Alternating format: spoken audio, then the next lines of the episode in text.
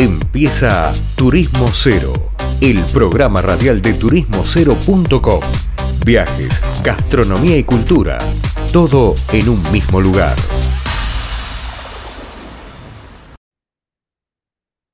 Bueno, seguimos Turismo Cero, seguimos navegando y viajando por lo que es el mundo del turismo luego de la pausa y nos vamos a trasladar un poco fuera de Argentina en realidad para, para hablar y ver cuáles son las perspectivas que tienen en otros lados de la industria. Y en este caso vamos a hablar con alguien que está en Colombia, si no me equivoco, y es el CEO de Viajeros Hostels, que es una cadena muy interesante de alojamientos, de ese tipo de alojamientos que anda por muchos lugares de Latinoamérica, pero bueno, creo que se han iniciado allí en Colombia. Alejandro, ¿cómo andás? ¿Me estás escuchando? Hola, Leandro. Sí, acá estoy. ¿Qué tal todo? Bien. Bien, te voy a hacer una pregunta básica, pero no por mí, sino por los que nos están escuchando. ¿Qué es Viajero Hostels? Bueno, eh, Viajero de hecho nació en Uruguay Ah, en el, en el 2005. Lo que pasa es que es su país más grande y en, en el 2010 decidieron crecer acá en Colombia y se volvió su país más importante. ah, ahí va. La oficina central se terminó consolidando acá y hoy parecería ser una empresa un poco más colombiana que uruguaya, pero la realidad es que fue fundada en, Uruguay. Eh, Viajero es una cadena de hostales que, se dio cuenta que había una oportunidad de hacer hospedaje de, de una mejor calidad eh, a nivel hostel en todo el continente y en el 2017 recibió una inversión importante de, unos fondos de inversión, de hecho, uno, el, principal basado en Argentina.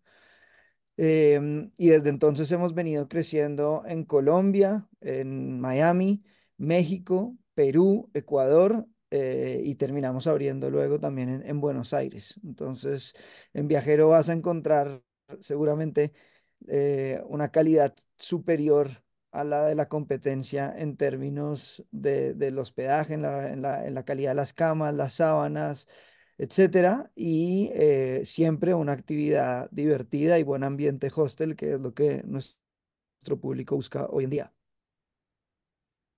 Alejandro, ¿cuántos años tiene la cadena? De- desde el 2005, así que mm, va para 19. Ok.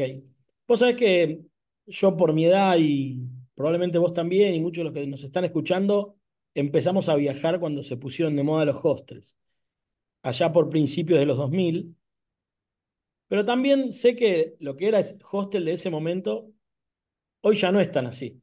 O sea, el hostel no es lo que era, sino que ha cambiado, según lo que yo entiendo. Vos podrás decirme lo contrario. ¿Qué opinas de eso?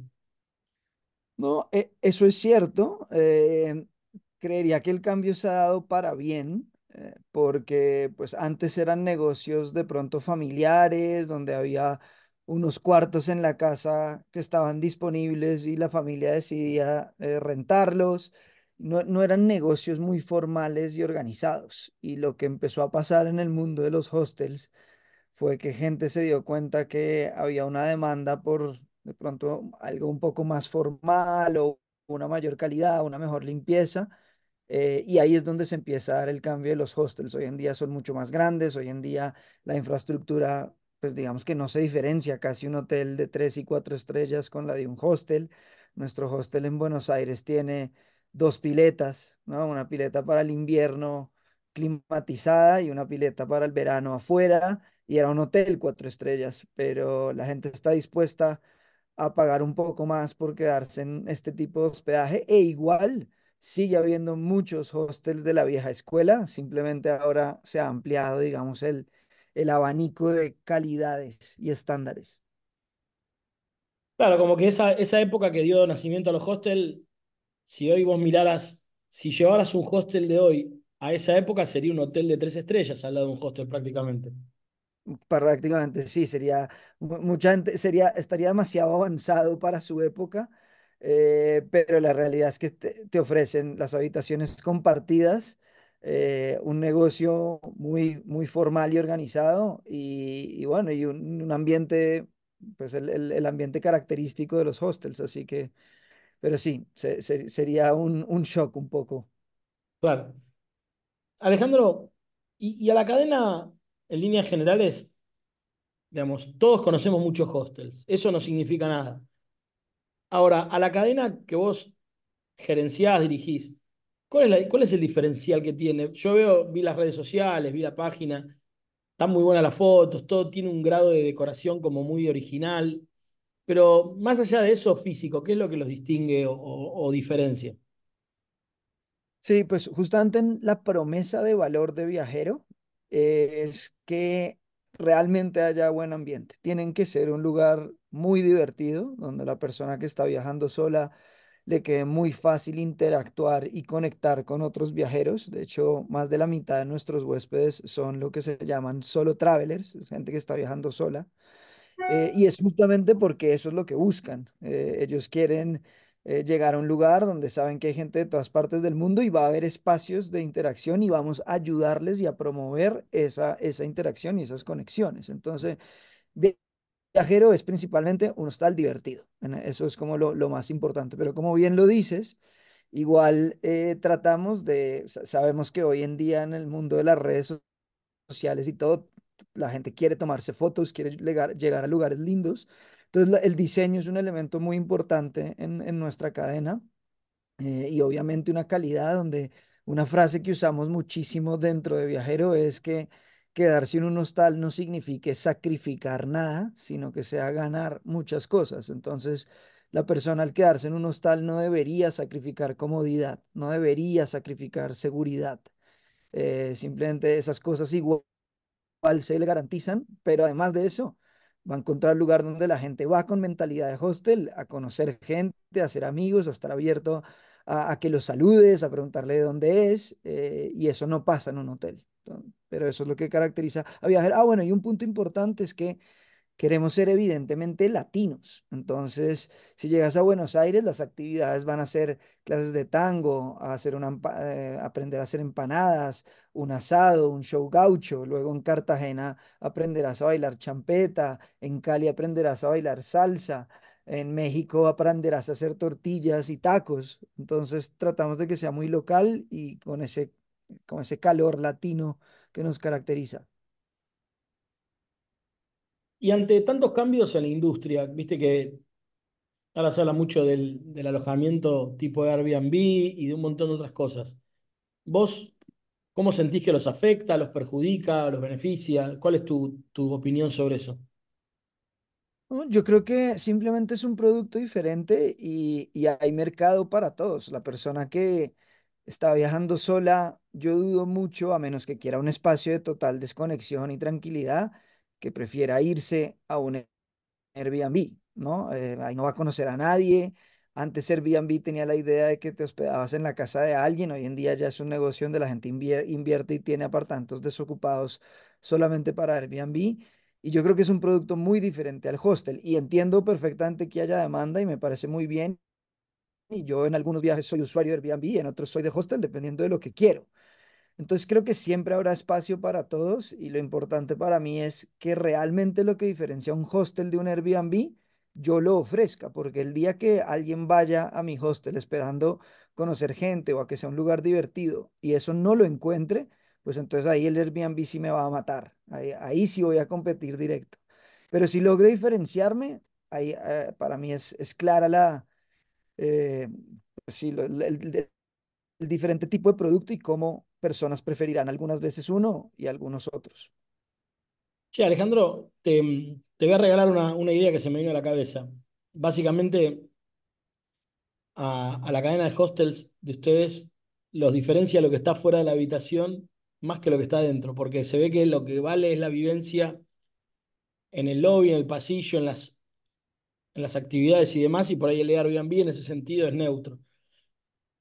Alejandro, ¿cuáles son los desafíos que tiene una empresa como la de ustedes que por ahí en 20 años logró lo que logró? Ustedes se sientan ahora a fin de año para brindar y dicen, bueno, ¿cómo hacemos para seguir en este mercado? ¿Creciendo, no creciendo? ¿En qué cambiamos? Cuando mirás para adelante, ¿qué, qué se les ocurre? No, yo creo que siempre hay que estar innovando y hay que ver qué es lo siguiente que vamos a hacer, porque la realidad es que casi todo lo que hacemos es fácil que lo copien, ¿no? Tú, tú implementas un tremendo show gaucho un día en el, en el viajero de Buenos Aires y a las tres semanas tu mayor competidor lo puede tener también y ya, ya no tienes diferenciación. Entonces, quedarte quieto es, es imposible, ¿no? Y tienes que estar siempre eh, moviéndote. Em, a noso- nosotros somos muy vulnerables del, de lo que pasa a nivel mac- macro, ¿no? Como en, en un país cuando, cuando la seguridad se pone complicada, eh, al, al turismo le va muy mal y los temas políticos a nosotros nos afectan. Entonces, cuando hay incertidumbre eh, en Argentina o hay, o hay un poquito de crisis económica, eh, de pronto no se le siente en Argentina, pero lo sentimos en Colombia, porque cuando yo entré a viajero, yo iba a Cartagena y a San Andrés y estaba a explotar de argentinos. Era, eran nuestro cliente más importante. Y a medida que fueron pasando los años, ya dejamos de recibir argentinos, no, no volvieron a viajar y nos tocó migrar a, eh, atraer al público europeo y americano. Eh, entonces, siempre toca estar muy pendiente de esas tendencias macro que se te salen de las manos y buscarle la solución a ver cómo compensas esos vacíos eh, y estar constantemente innovando, siempre elevando la vara. Nosotros decimos que el techo de hoy es el piso de mañana, así que no porque la sacaste del estadio con un show gaucho hoy, en tres semanas eso vaya a ser tu diferenciador. Eh, en tres semanas ya puede que no lo sea y necesitas otro nuevo, eh, sí, ot- otra nueva buena idea que te, que te haga ser el, el mejor de todos. Sí, Alejandro, y más allá de todo eso, ¿qué proyectos tienen en concreto este año? Bueno, o el 2024 que está empezando. ¿Hacia dónde van? O, si yo te entrevistara en tres meses, ¿qué me estarías contando? Eh, me encantaría decirte que estamos abriendo un nuevo hostel, estamos que hemos firmado ya negocios para abrir unos 5 o 6 durante el 2024, que al hostel que abrimos ahora a finales del 2023 en un oasis en el desierto peruano, la está sacando del estadio y está completamente lleno, que Buenos Aires sigue explotando como destino porque le está yendo súper bien ahora eh, y, bueno, ¿no? Que, que la región sigue siendo muy atractiva para los europeos por, por temas de, de precio, también por, por la cultura y, y todas las cosas naturales que tiene nuestro continente que es tan lindo eh, y que vamos para adelante, que solo queremos crecer porque definitivamente el viajero del mundo quiere viajar por Latinoamérica y eso es lo que hace que a nosotros nos vaya bien.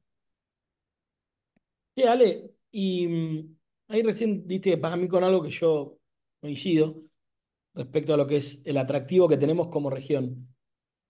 Pero vos sabés lo que yo siento, que hace muchos años crecimos mucho desde el, desde el aspecto privado, pero todavía nos falta mucho en otras cosas. Yo por, por lo menos lo veo así, en interconexión, en infraestructura, en recursos humanos. Entre esos puntos, ¿qué- ¿coincidís con alguno o nada que ver por ahí?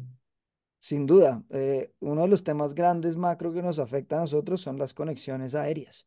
En Colombia sufrimos el cierre de dos aerolíneas low cost en el 2023 y eso afectó muchísimo a nuestro tipo de viajero, eh, que se movía en estas aerolíneas de bajo costo y ahora ya no, ya no lo hace, entonces de pronto viaja a menos destinos porque ya no lo puede hacer tan rápido, lo tiene que hacer por tierra o simplemente es más costoso venir a Latinoamérica que al sudeste asiático porque las conexiones aéreas son mucho más caras. Entonces, ese tipo de cosas ah, afectan un montón, sin duda. Y, y sí, eh, estoy absolutamente de acuerdo contigo.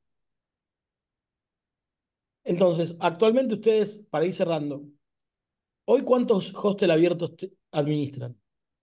Tenemos 21. 21. Que todo se puede entrar por la página de reservas de ustedes o por los típicos lugares de reservas, los- las, las agencias online, ¿verdad? correcto, por cualquiera, sí. Y están en desarrollo o por abrir, ¿cuánta cantidad? Eh, en este momento firmado, vamos, tenemos uno para abrir en el primer trimestre en Colombia Y luego la idea de tener, nosotros todo el tiempo tenemos muchas oportunidades en caliente, simplemente algunas se van cerrando y otras no, pero yo creo que muy próximamente podríamos estar cerrando otras dos. Con eso aseguraríamos tres y ojalá en el primer trimestre del próximo año logremos cerrar unas dos más mínimo. Muy interesante, la verdad que yo tengo muy... Acá en Buenos Aires ya sabrás, ¿no? En un momento había más hostel que personas. Cualquiera abría un hostel. Después el mercado lo acomodó y lo depuró y se ve que quedaron probablemente los más profesionales, los que están más sobre la línea promedio que el resto. Pero no obstante ello, todos siguen trabajando y la verdad que está bueno eso. Así que, bueno, nada. Alejandro, te despido, creo que hablamos de todo y por supuesto siempre un placer tenerte acá y cuando quieras el micrófono es tuyo. Leandro, un gustazo, muchísimas gracias y bueno, un saludo a todos los oyentes. Gracias. Hablaba con nosotros Alejandro Osorio, CEO de Viajeros Hostels. Ya lo escucharon, vayan a conocerlo porque es imperdible. Seguimos con una pausa, luego con más Turismo Cero. Esto fue turismocero.com en radio. El punto de tu partida de tus viajes.